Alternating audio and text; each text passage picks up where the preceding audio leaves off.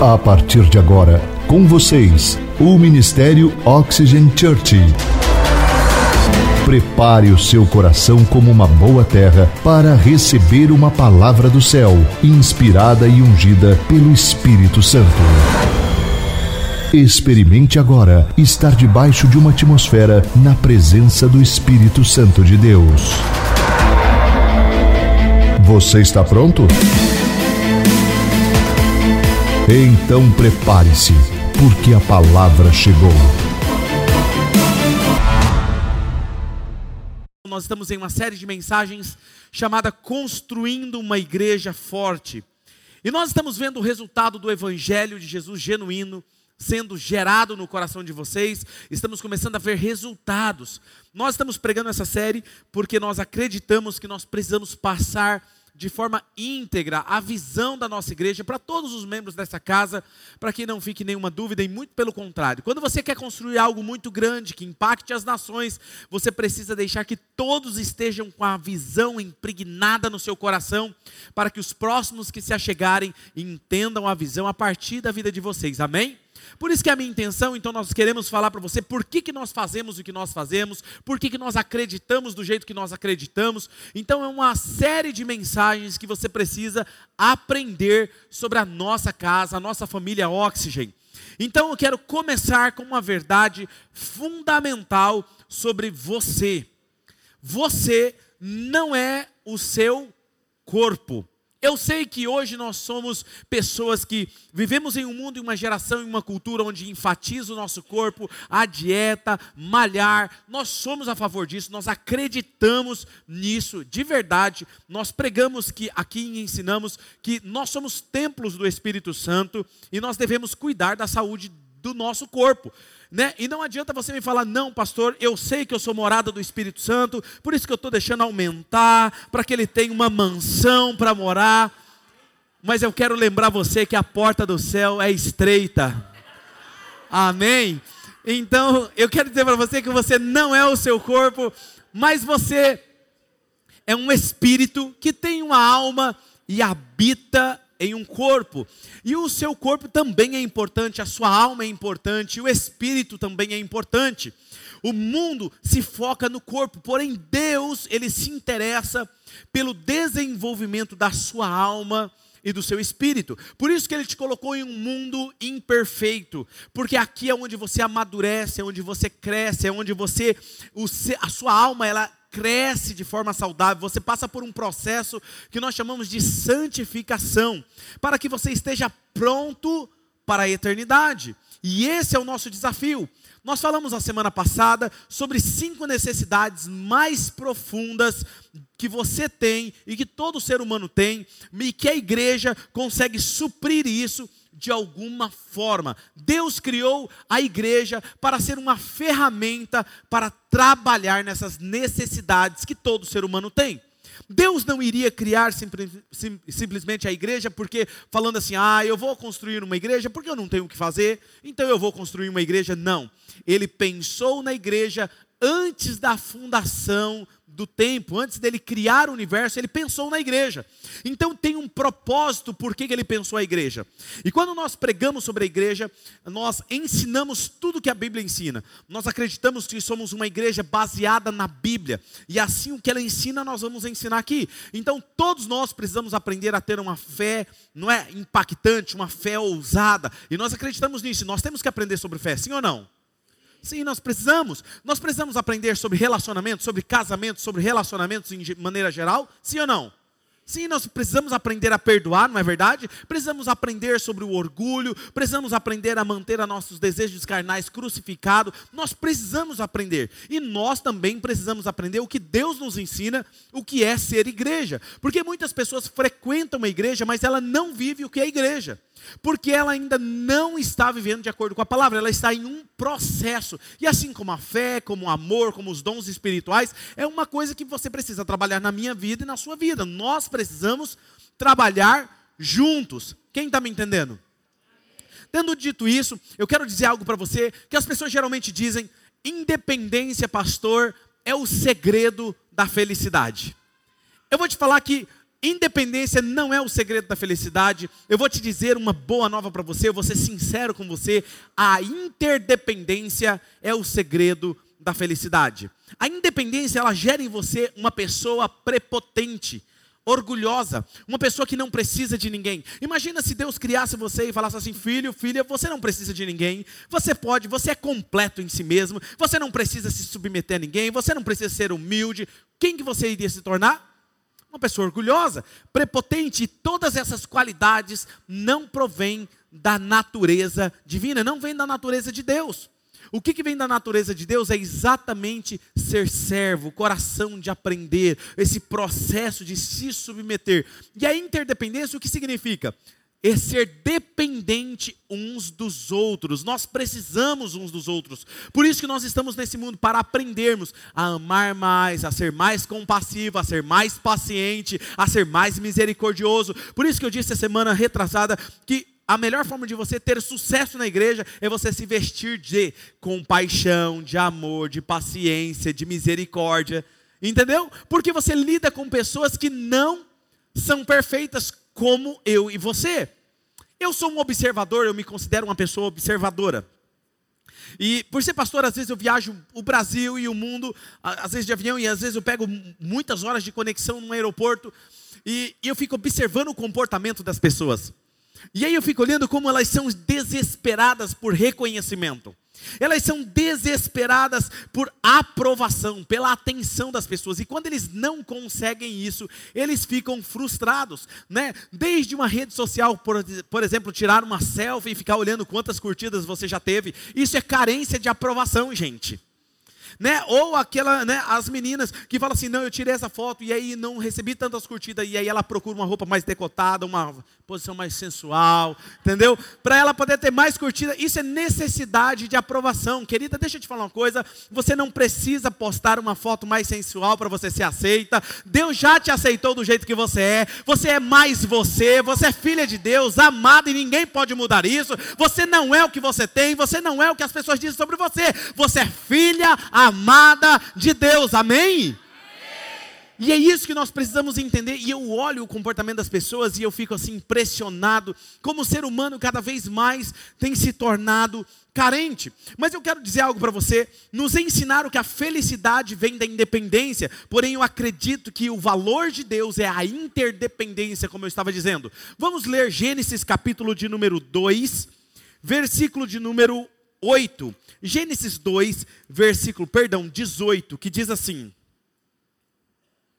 Então o Senhor Deus declarou: Não é bom que o homem esteja não é bom que o homem esteja só ou sozinho. E esse texto, ele não tem a ver simplesmente com relacionamentos ou casamentos. Não tem a ver com isso, mas tem a ver com relacionamentos. Deus não criou você para viver sozinho, tem a ver com relacionamento.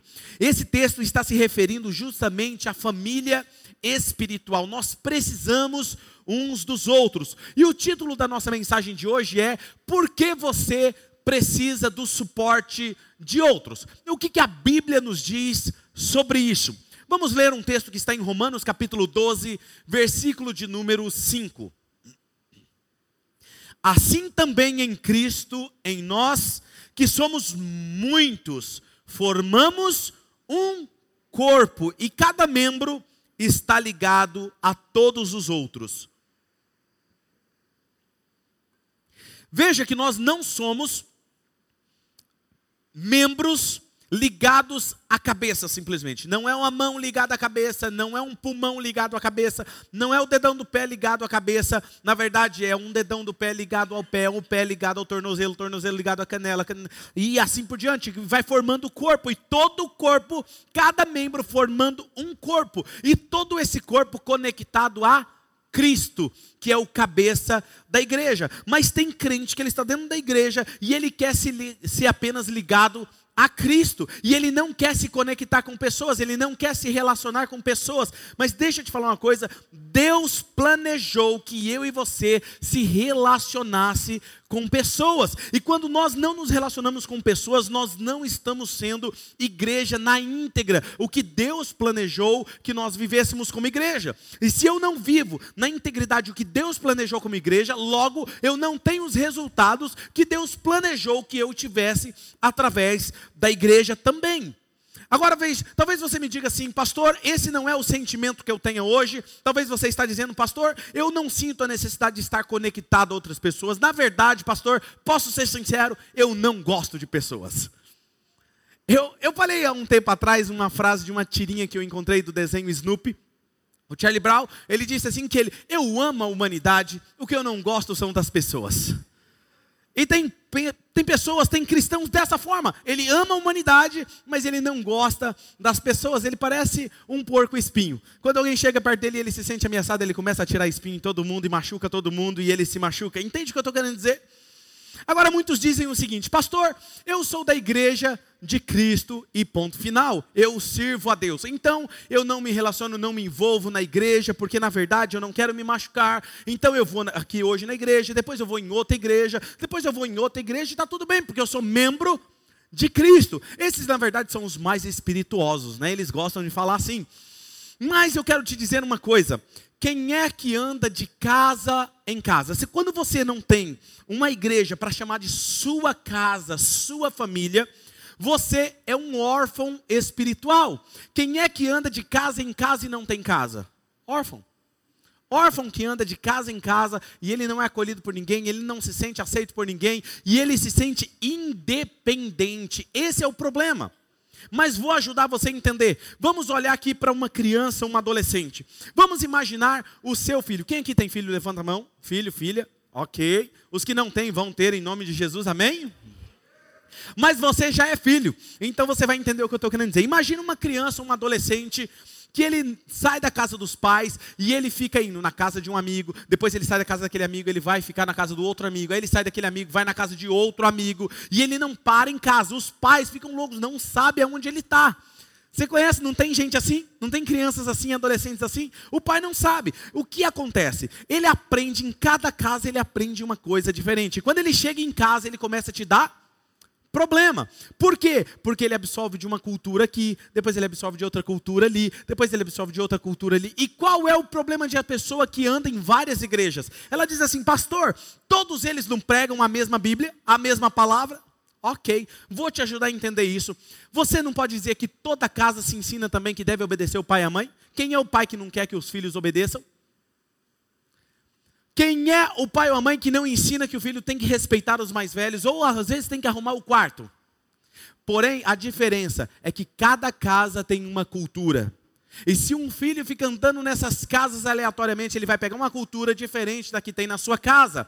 Então veja bem, o, aquele que é filho, ele até pode ir em outra casa, mas ele volta para casa feliz da vida porque ele tem uma casa, ele tem uma cultura e ele segue aquela cultura. O tipo de gente que fica vindo na igreja e ele não tem igreja, ele fica indo em vários lugares, aí ele fala assim: não, mas o pastor fulano de tal diz isso, o outro diz isso, e o senhor diz isso. Eu vou ficar com aquilo lá porque é mais conveniente para mim. É o tipo de gente independente, ele quer somente aquilo que lhe agrada. Deixa eu falar uma coisa para você, mas eu acredito que esse não é o caso de vocês, mas se você está me ouvindo pela internet e você é esse tipo de pessoa, eu quero te dizer uma coisa. Na verdade, nós não queremos você nessa igreja, porque se você está aqui para não seguir essa orientação, não tem porque você está aqui. Quem está me entendendo? Então eu espero que você que está me ouvindo pela internet entenda isso. E eu quero te ajudar a entender o que a Bíblia nos ensina. Quais são as cinco razões para você ter uma igreja por causa da sua saúde emocional e espiritual. Você sabia que Deus planejou a igreja para cuidar da sua saúde emocional e espiritual? Pois é, e eu quero compartilhar isso com você. E a primeira razão que nós acreditamos que você precisa de uma igreja para que ela cuide da sua área emocional e espiritual é porque você necessita de outros para que caminhem com você, que caminhem comigo. Eu preciso de outros para caminhar comigo. E isso é um dos benefícios de fazer parte da família de Deus. A Bíblia se refere à vida nossa espiritual como um caminho. Como uma jornada, como um processo. Por isso que aqui nessa casa você sempre vai ouvir nós falando sobre nós estamos em uma jornada. Fulano está em uma jornada diferente de nós. E quando você entende que a caminhada espiritual é uma jornada, você não vai julgar o outro porque não está no mesmo nível seu de jornada. Você vai entender que você talvez está em um nível mais hard de jornada espiritual e o outro não está, é um bebê espiritual e está tudo bem. Você vai acompanhar essa pessoa a transicionar sair desse processo do bebê espiritual à maturidade cristã. Entende o que eu estou querendo dizer? Então, quando você entende isso, você não se torna uma pessoa julgadora, nem opressora, que é o que acontece em muitas igrejas, elas não entendem. Então, por exemplo, eu estou lá há cinco anos na igreja, eu sou um membro maduro, e aí o outro acabou de começar, e aí eu falo assim, eu começo a exigir dele o mesmo nível de comprometimento que eu tenho.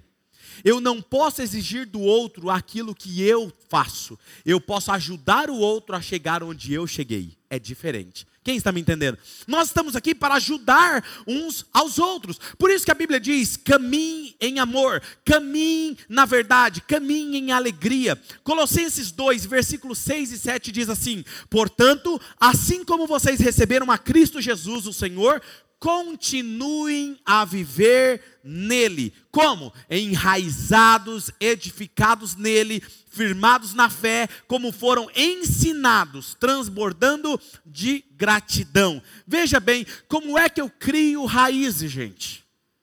Quando eu estou plantado. Se você não está plantado em um lugar, você não cria raízes. Se você não cria raízes, você não dá fruto. Quem está me entendendo?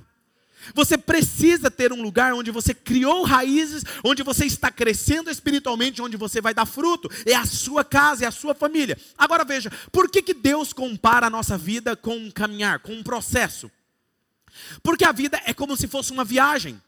É como se ela fosse uma jornada, um processo. Nós devemos, por exemplo, a Bíblia diz, devemos andar na luz como Ele está na luz, devemos andar em obediência, devemos andar no Espírito, devemos andar como Jesus. Veja que é tudo um processo. Eu não posso começar uma corrida sem dar o primeiro passo.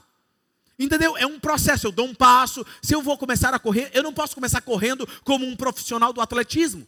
Eu tenho que começar andando, depois eu dou um trotinho, depois eu aumento a intensidade. Aí daqui a pouco eu estou correndo como um profissional. Quem está me entendendo?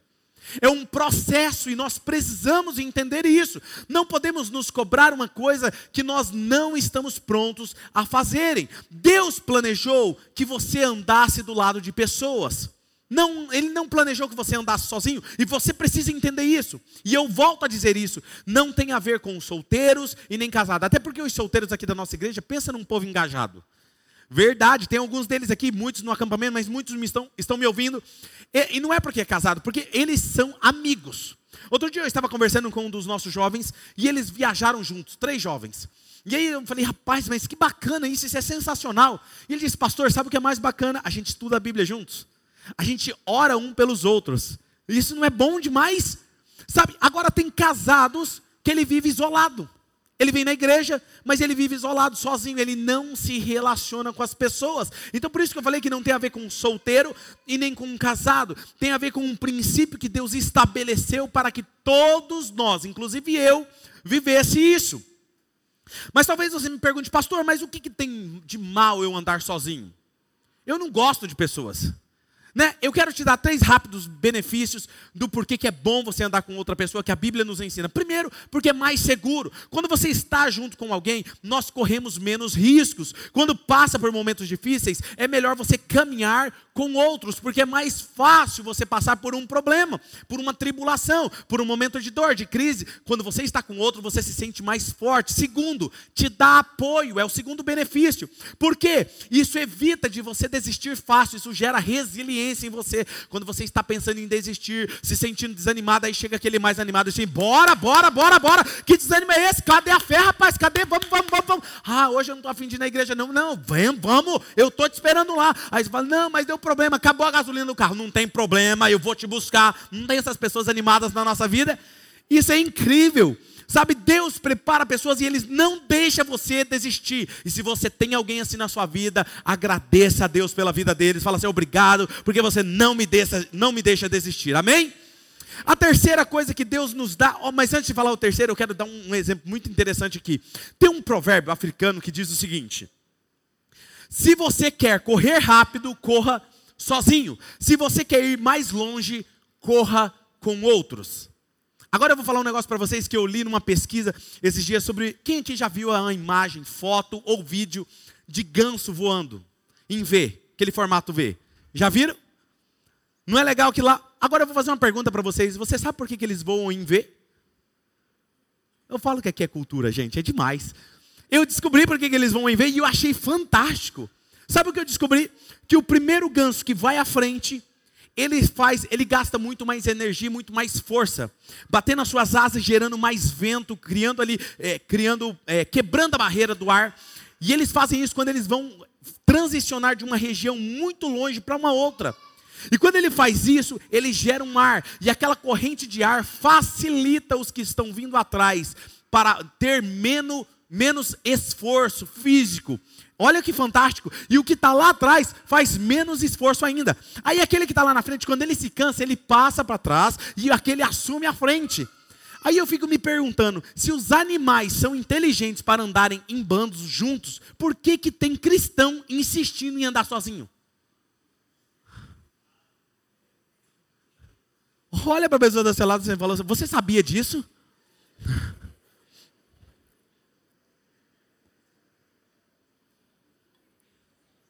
Olha só que interessante. O sábio anda com os outros. E o insensato, ele confia em si mesmo. Vamos ler Provérbios capítulo 28 e 26. Olha o que diz esse texto.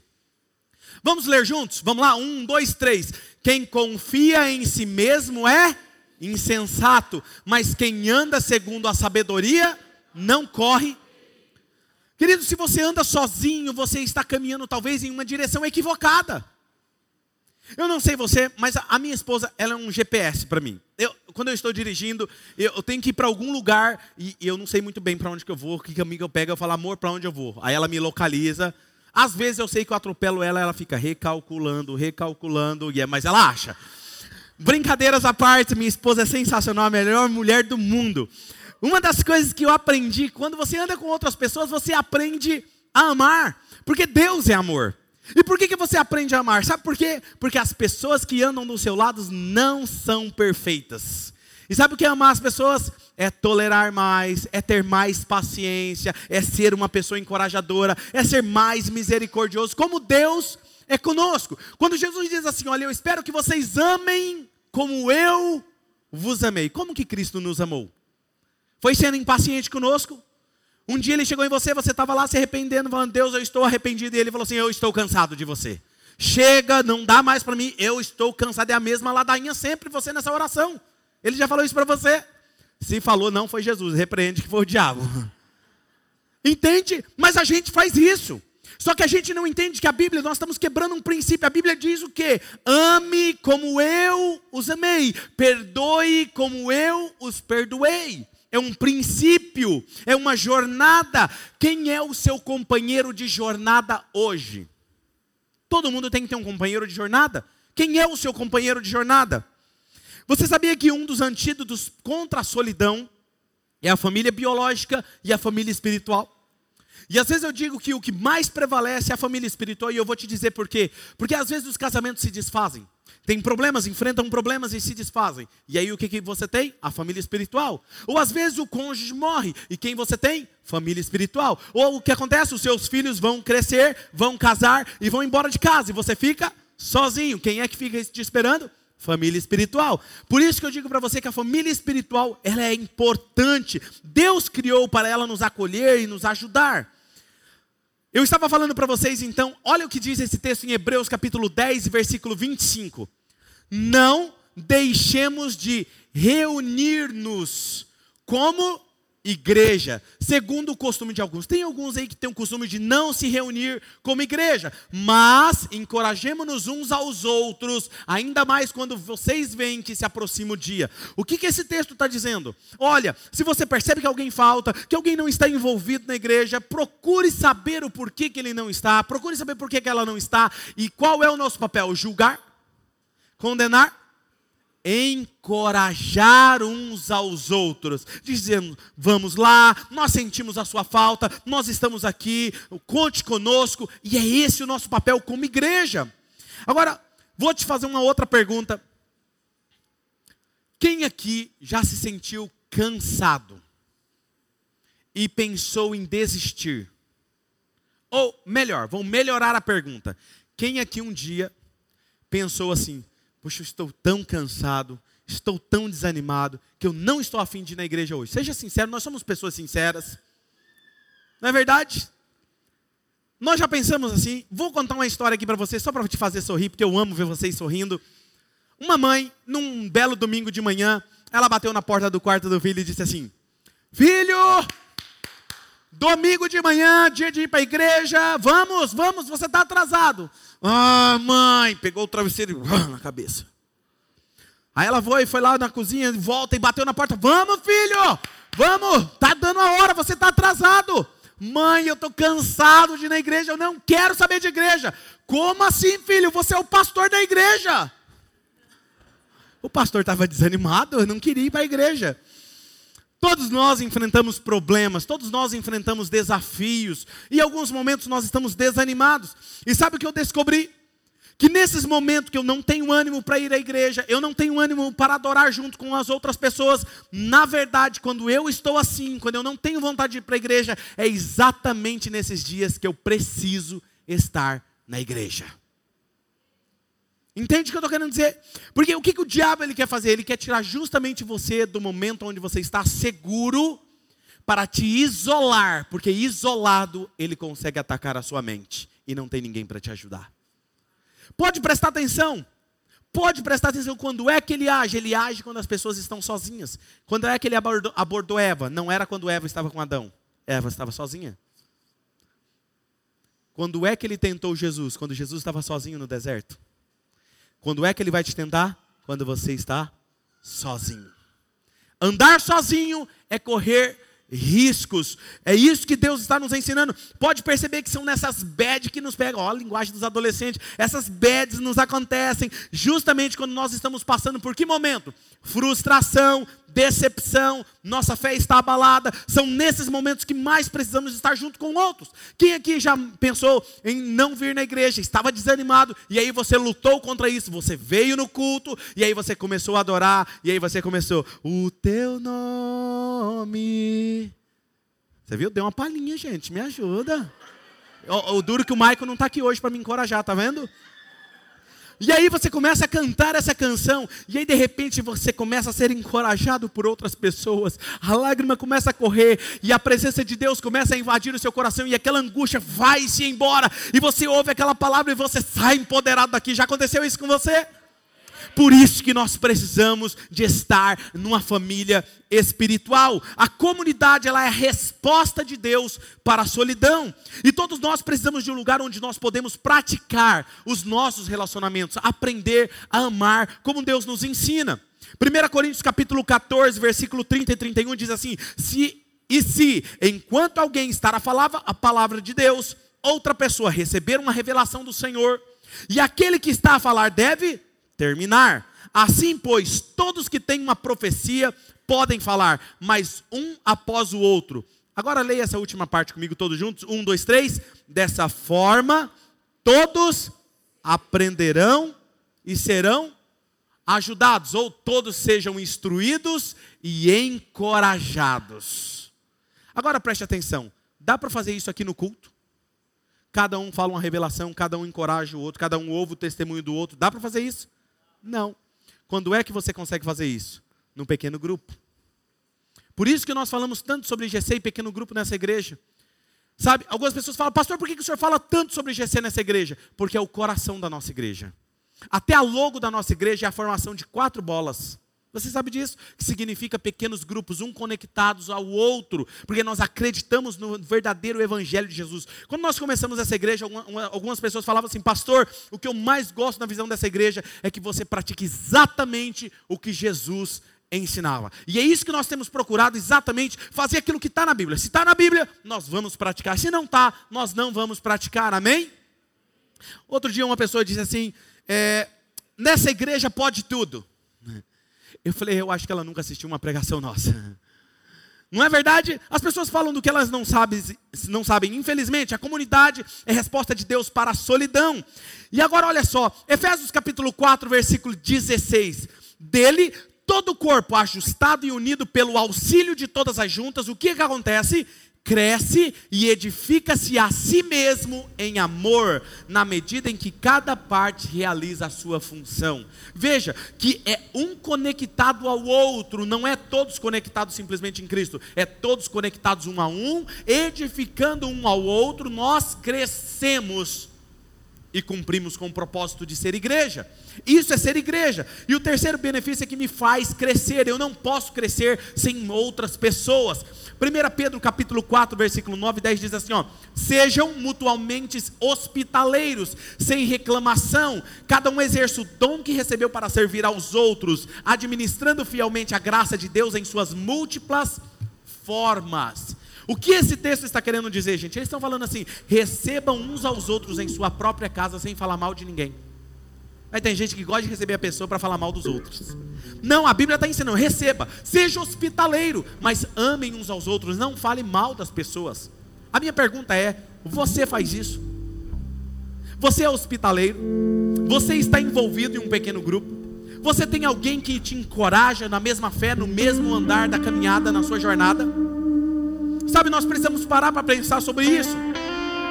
Qual às vezes é a nossa desculpa quando nós, por exemplo, não frequentamos um GC? Se a gente sabe que o GC é para fortalecer eu e você espiritualmente, qual é a nossa melhor desculpa?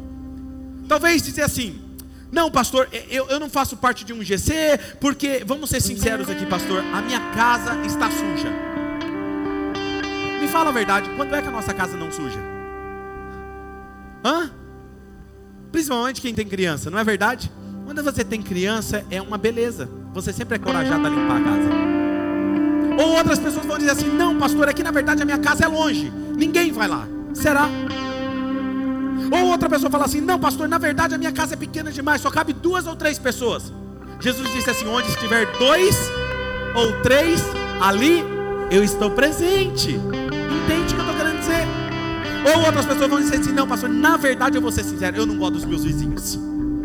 Talvez é uma boa oportunidade de você pregar o Evangelho para eles, de serem transformados. Você não foi criado para estar sozinho, por isso que o pior castigo para o ser humano, você sabia que nos presídios, o pior castigo, tortura mental, é colocar eles no isolamento, colocar eles na solitária, você sabia disso? O ser humano ele não foi criado para andar sozinho, isolado das pessoas, é isso que a Bíblia está nos dizendo. A segunda razão, voltando aqui nas razões, a razão de eu ter a igreja para cuidar da minha saúde emocional é que eu necessito de outros para trabalhar comigo. Por que trabalhar? Não só preciso caminhar junto, mas eu preciso trabalhar junto para não cansar, sermos uma igreja leve. Jesus disse: O meu fardo é suave e leve. É um fardo, é uma responsabilidade, mas essa responsabilidade é suave e leve. É a mesma coisa se nós tivéssemos um tronco de madeira aqui gigante e eu tentasse erguer esse tronco sozinho, você acha que eu conseguiria? Eu sei, seu pastor é muito forte, eu sei que você tem fé nele, mas eu não conseguiria. E se eu chamasse todos os homens desse auditório e falasse assim, por favor, vocês podem me ajudar? Se todos nós juntássemos aqui, nós levantaríamos ou não? Seria leve, porque cada um fazendo a sua parte, nós alcançamos um objetivo maior. Quem está me entendendo? E é isso que Jesus espera de nós. Efésios capítulo 2 e 10 diz assim: ó, porque somos criação de Deus, realizada em Cristo Jesus, para fazermos boas obras, as quais Deus preparou de antemão para que nós as praticássemos. Ou seja, Deus já planejou o que você deveria cumprir como propósito. Deus me deu um propósito de vida. E quando eu estou aqui à frente pregando para vocês, eu não estou sozinho. Existe um grande time de voluntários que tem me ajudado a cumprir com esse propósito. Cada um deles aqui é como se ele estivesse abraçando, abraçando esse tronco de madeira junto comigo e falando: "Vai, pastor, nós estamos aqui deixando as coisas mais leves. É leve para todo mundo. Nós acreditamos nesse propósito e nós vamos alcançar as nações." Amém? É nisso que nós acreditamos. Eclesiastes capítulo 4, versículo 9, olha o que diz: é melhor ter a companhia do que estar sozinho, porque maior é a recompensa do trabalho de duas pessoas. É a Bíblia que está dizendo, não sou eu que estou dizendo. Quer ver uma coisa interessante? Eu não sei se você já teve esse privilégio, mas eu viajei para Disney e quando terminou o show lá, eu pesquisei e disse que é uma média de 200 a 250 mil pessoas que passam por dia naquele lugar. E quando nós estávamos terminando aquele show, aquela multidão de gente, eu olhei e falei, rapaz do céu, demorar horas para sair desse lugar. Sabe quantos minutos demorou para eu sair daquele lugar? 15 minutos. Eu estava fora do parque. Sabe por quê?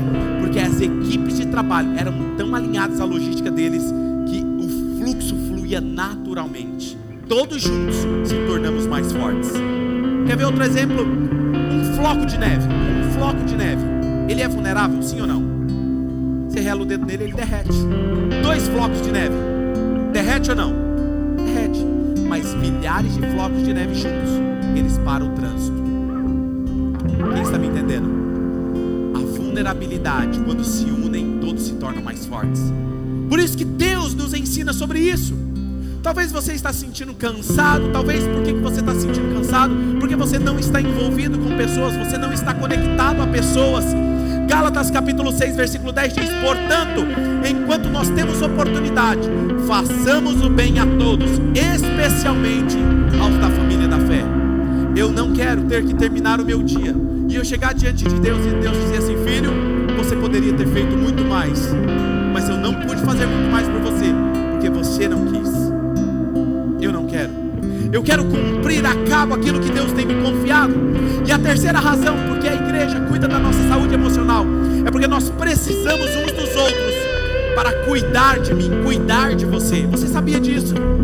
Olha só, em outras palavras, nós precisamos de pessoas na nossa vida que nos alerte de armadilhas. Quem nunca passou por uma situação tipo assim, puxa vida, se alguém tivesse me avisado, eu não teria entrado numa fria dessa. Não é?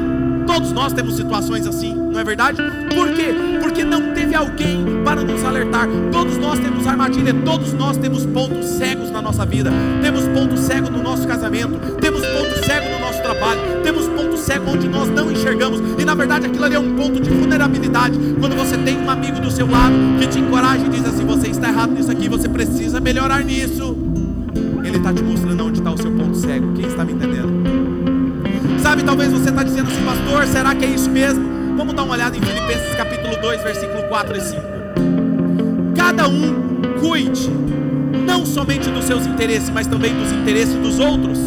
Seja a atitude de vocês a mesma de Cristo Jesus. Ou seja, cuide do interesse das outras pessoas. O que acontece é que nas igrejas tem se tornado muitas pessoas mais egoístas, preocupadas mais com os seus interesses, preocupadas mais com as suas emoções do que com o interesse do outro. E não entendem que quando você se preocupa com o interesse do outro, você está cumprindo o mandamento de Jesus. Amém? Você já saiu de férias, por exemplo, e já pediu, pediu para o vizinho, um amigo, falar assim: olha, se tem um barulho estranho, dê uma olhada aqui na minha casa, dá uma olhadinha aí pra gente, ajuda. Quem já fez isso? Eu já fiz isso. Não é? A gente faz isso. Deixa eu te fazer uma pergunta. O que é mais importante, os seus bens ou a sua alma? Vou te fazer a segunda pergunta. Quem você tem hoje que ajuda a olhar para a sua alma, para que a sua alma não se perca? A gente se preocupa mais com os nossos bens do que com as nossas almas. Quando a gente não está bem, quem é que a gente tem? Talvez você está falando, pastor, eu não entendi isso ainda. Eu acho que eu não preciso de alguém. Vou te dar outro exemplo que vai te ajudar a entender. Quem aqui já teve alguém que chegou perto de você e falou que você estava com alface no dente? Hã? Lógico que tem aqueles mais discretos, né? Assim, é? Lógico que a gente tem aqueles amigos também que é meio desastrado, né? Fala assim, ô, tira essa alface do dente. Aí fala, pelo amor de Deus. Ninguém viu aquela. Você não viu aquela alface, mas ele viu. É o seu ponto de vulnerabilidade. Todos nós temos coisas em nossas vidas que tem alguém que pode nos ajudar. Entende o que eu estou querendo dizer? Sabe, Hebreus capítulo 13, versículo 1 diz assim: Seja constante o amor fraternal de vocês. Ele não está dizendo que o amor fraternal de vocês seja apenas quando o pastor estiver pregando sobre a visão da igreja. Ele não está dizendo pregue apenas o amor enquanto numa temporada do ano. Não. O amor fraternal de vocês tem que ser constante. Constante. Eu estava falando dos aeroportos, os aeroportos têm muita segurança, gente. Você passa por detector de metal, você passa por uma revista, você passa por cada coisa, tudo porque eles têm medo de um ato terrorista. Você sabia que tem um inimigo que é mais perigoso do que um terrorista? E que a Bíblia diz que ele anda ao nosso derredor, procurando a quem ele possa tragar. E Jesus disse algo sobre ele: ele veio somente matar, roubar e destruir. Dele. E nós muitas vezes não nos preocupamos com isso. Nós achamos que está tudo bem. E sabe por que, que às vezes ele nos atinge? Porque nós estamos tentando lutar sozinhos. Quando nós tentamos lutar sozinhos, nós fracassamos. Deixa eu te fazer uma pergunta. Lembra quando você teve problema no seu casamento? Lembra quando você passou por uma crise? Lembra quando você passou por uma enfermidade? Quem foi que esteve lá com você? Quem foi que entrou na frente do inimigo e lutou do seu lado? Se você teve alguém, o mínimo que se espera de você é que você tenha gratidão. Mas se você não teve, eu vou te dizer uma coisa: você precisa rever os seus relacionamentos. Deus não planejou que você passasse por isso sozinho. Eclesiastes capítulo 4, versículo 12 diz assim: Um homem sozinho, olha o texto, pode ser vencido, mas dois conseguem defender-se. Um cordão de três dobras não se rompe com facilidade. Sabe, quando eu leio esse texto, me faz lembrar quando eu passei por um dos piores momentos da minha vida, onde eu estava frustrado, decepcionado, ferido, tinha desistido de ser pastor, não queria mais, eu não tinha mais para onde ir, minha vida como pastor era uma rotina louca, e agora eu me encontro desempregado, sem ter o que fazer. E eu lembro que eu ia na agência do Guedes, do Tom, e eu ligava para ele: o, Guedes, eu, eu posso ir aí? Ele falou: Claro. Eu falei: Mano, eu não tenho o que fazer. E eu chegava lá, quantas vezes chegava ferido. E ele fazia piada, piada sem graça. Mas eu ria. Às vezes ele falava assim: Começa uma igreja. Não, mano, não quero saber de igreja. Encontrava ali, tem uma outra membro da nossa igreja que está aqui me ouvindo. Encontrava numa padaria e falava assim: Pastor, começa uma igreja. Eu, não, minha filha, eu não posso começar, eu não quero isso. Sabe, são esses momentos que te fazem encorajar. Quando eu não tinha mais ninguém por perto, que não tinha ninguém, que eu não me sentia amado, que eu não me sentia que alguém acreditava mais no nosso ministério, tinha pessoas que diziam: Eu acredito em você, pastor. O senhor pode se levantar, o senhor pode estar no chão, mas um dia Deus vai te levantar. Levante-se, pastor. Você pensa que foi fácil? As pessoas olham para mim e veem entusiasmado sempre. Mas eu posso te falar uma coisa: eu tenho muitos problemas mas eu tenho pessoas que estão junto comigo. E sabe o que acontece? Deus não me deu apenas um pequeno grupo, Deus deu uma grande igreja, uma grande família, que olha para mim e diz: Pastor, estamos com você, Pastor, continue, estamos contigo, aleluia!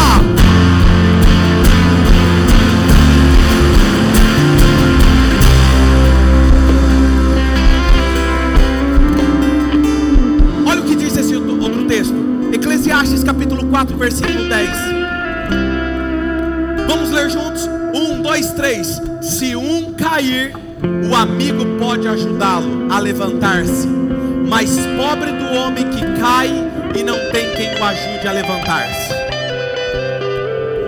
Todos nós teremos momentos que vamos pensar em desistir. A questão é: quem vai estar do seu lado? E eu não estou dizendo cônjuge, não. Não adianta me dar o gato, não, e falar assim: ó, oh, aqui minha esposa, meu esposo. Deus coloca amigos do nosso lado, parceiros de jornada. Parceiros de jornada. Eu tenho um pastor, eu tenho um mentor, eu tenho alguém que cuida de mim, que acreditou em mim quando ninguém acreditava, que está cuidando, que eu me sento, que eu ligo, que eu converso, que eu tenho um horário com ele. Eu tenho um amigo, e sabe como é que ele me chama? Fala, meu amigo Claudinei. Um dia vocês vão conhecer ele, eu vou trazer ele aqui para ministrar a palavra. Pastor Costa Neto, quero deixar aqui na internet meu, minha gratidão a esse grande homem de Deus. Sabe, quarta razão é que eu necessito de outros para que esperem e chorem comigo. Sabe, tem alguns momentos da nossa vida que nós nunca deveríamos passar sozinhos. Você sabia disso? Você nunca deveria passar por sozinho num hospital esperando alguém passar por uma cirurgia de risco. Você nunca deveria esperar num médico diagnóstico que muitas vezes era um diagnóstico para vir triste. Você não era para passar por esse momento sozinho. Talvez esperar em uma tumba fria não era para você passar sozinho nisso. Não era para você passar no momento que você está decepcionado, ferido emocionalmente, e você fala, eu não consigo continuar, e alguém diz, para, puxa o freio, eu te espero. Quanto tempo for necessário, mas nós não vamos deixar você para trás. Continua, continua. Todos nós precisamos de alguém que acredite em nós, que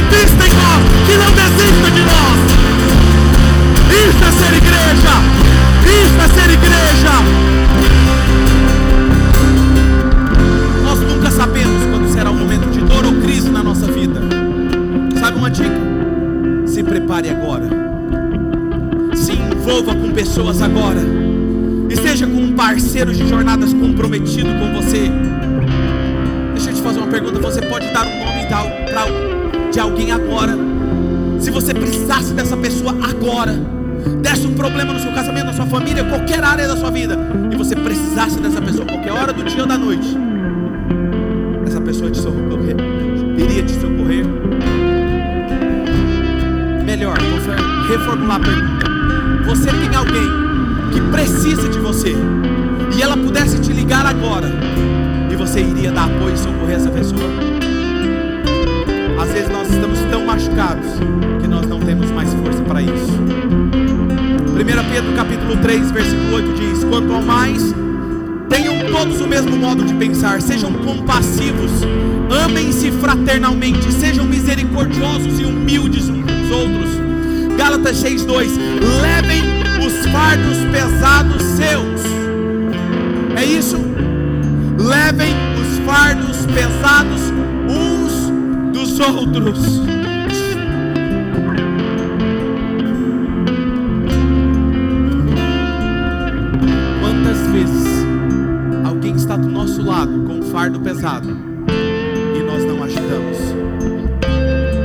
Nós não ajudamos.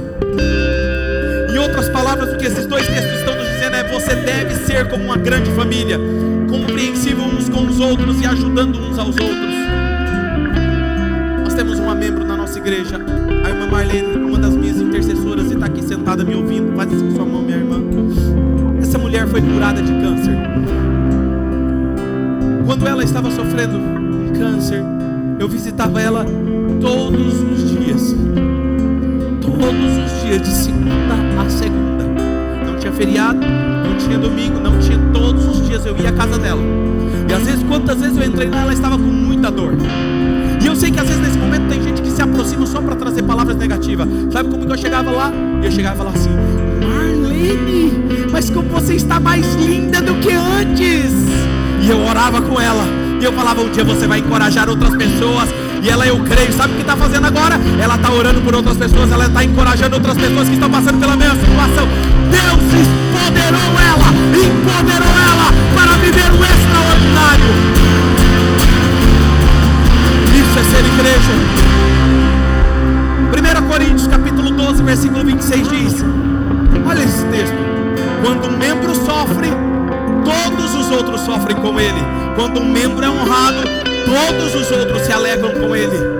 A comunidade é uma resposta para a angústia das pessoas. Lágrimas são sempre um sinal para você parar e orar por essa pessoa. Vou te ensinar um negócio. Você precisa aprender a desenvolver o ministério da presença. Sabe o que é isso? É fácil, vou te ajudar. Vamos imaginar que o Vini está chorando. E eu percebi, sabe como que é o ministério da presença? É assim, ó, facinho de praticar. Ó.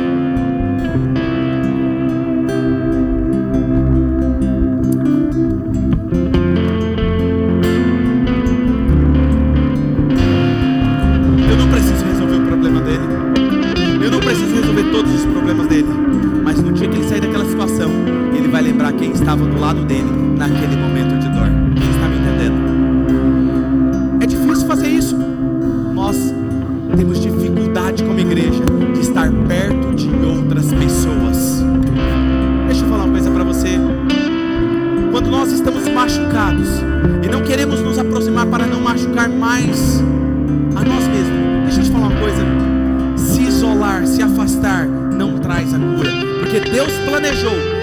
nossos irmãos imperfeitos fossem como lima e lixa na minha vida e na sua vida.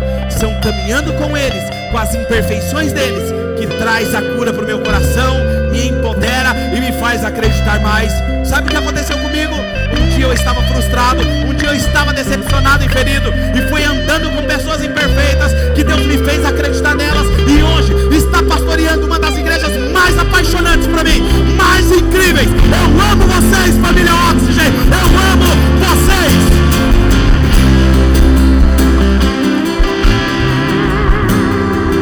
que eu sempre digo, eu falo assim: acredita em mim, eu vou me tornar um pastor melhor. Porque o que acontece? Vem um problema, aí eu tenho que ter mais paciência. Aí vem outra, aí eu tenho que ser mais misericordioso. Aí vem alguém, eu tenho que aplicar mais fé. Aí vem outro problema, aí eu tenho que orar mais.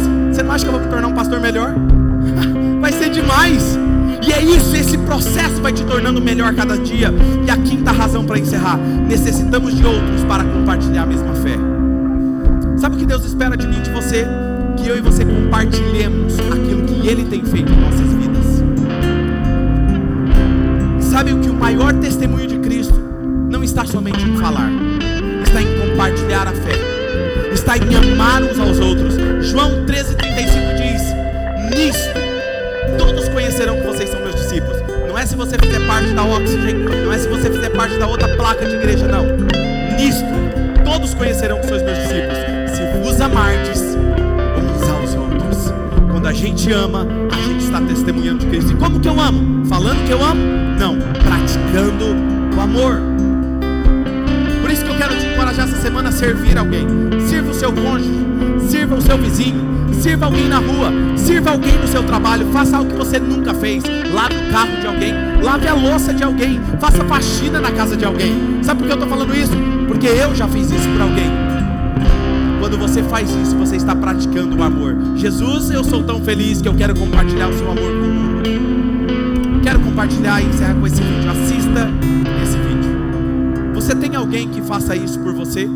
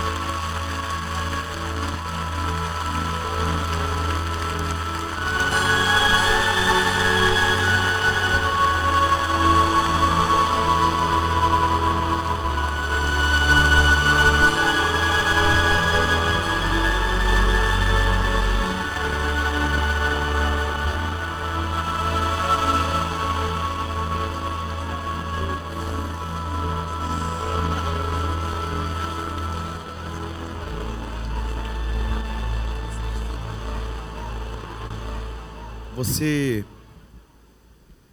se o inimigo te atingir hoje, você tem alguém que faça isso por você? Quem foi que esteve com você nos seus momentos de maior dor, crise? Quem foi que pulou na frente e disse: Aqui ele não vai passar, porque eu estou junto com você? Você tem um nome?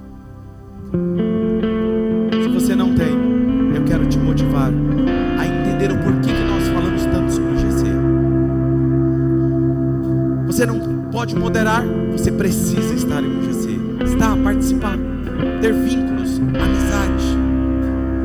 Você consegue perceber que somente a igreja pode fazer isso de forma bíblica? Feche os seus olhos. Diga, Pai, é, é tempo de sermos igreja verdadeira sermos exatamente o que o Senhor espera de nós. uma comunidade onde ajuda um ao outro e que encoraja um ao outro. É tempo de fazermos uma revolução de amor. Inicie isso em minha vida primeiro. Eu já posso ver que o seu Espírito está gerando isso em nós, um poderoso avivamento, e eu não quero ficar de fora. Perdão, porque muitas vezes eu achei que eu não precisava de outras pessoas. Eu quero aprender a amar e ser amado, como diz a tua palavra. Eu quero ser comprometido e eu quero fazer parte de um pequeno grupo, porque eu quero aprender a viver o verdadeiro Evangelho. E eu oro assim, em nome